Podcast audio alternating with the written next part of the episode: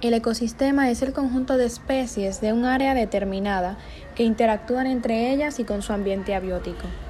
Mediante procesos como la depredación, el parasitismo, la competencia, la simbiosis y con su ambiente al desintegrarse y volver a ser parte del ciclo de energía y de nutrientes.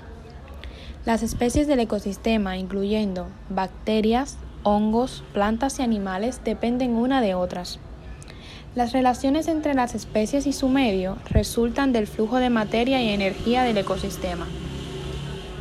Un punto es que el significado de ecosistema ha ido evolucionando desde su origen.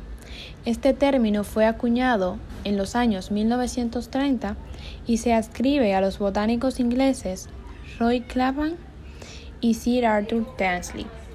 En un principio se aplicó a unidades de diversas escalas espaciales, desde un pedazo de tronco degradado, un charco, una región o la biosfera entera del planeta, siempre y cuando en ellas pudieran existir organismos, ambiente físico e interacciones.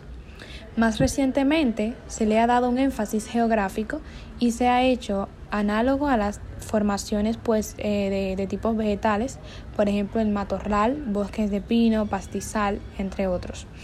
Eh, debido a esto, eh, se ignora el hecho de que los límites de algunos tipos de vegetación son discretos, mientras que los límites de los ecosistemas no lo son. A las zonas de transición entre eh, ecosistemas se le conoce como ecotonos.